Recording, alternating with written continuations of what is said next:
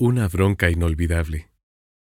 El primer recuerdo que tengo de esa bronca fue el ver a Jorge salir del campo agarrándose el rostro y alegando que él no había hecho nada.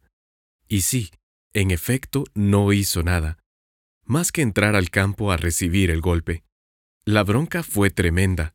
Jugamos contra el español en el campo 6. El juego no tenía del todo una relevancia, sin embargo, contra ese equipo siempre había quedado alguna espinita metida.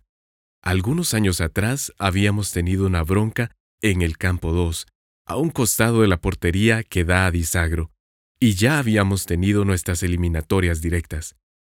Ese día Richard estaba de portero.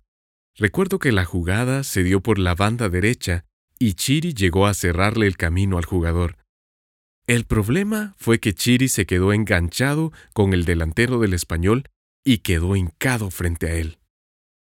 Estaba completamente expuesto porque el tipo ya se había armado para tirarle el puñetazo, pero en ese momento vino Richard y se lanzó en una especie de patada voladora contra el delantero del español, y allí se armó la bronca.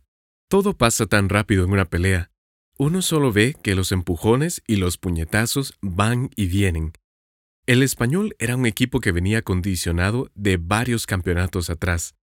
En nuestro caso, don Carlos y Juan eran los jugadores que usualmente estaban condicionados en los campeonatos. Recuerdo que Richard repartió a diestra y a siniestra. Además, David, Tito y Billy estaban picantes ese día. Pero la parte chusca fue cuando Jorge entró al campo.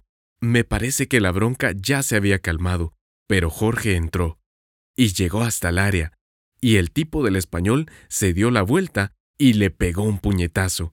La gracia salió en 250 quetzales por equipo. Si no, seguro nos echaban.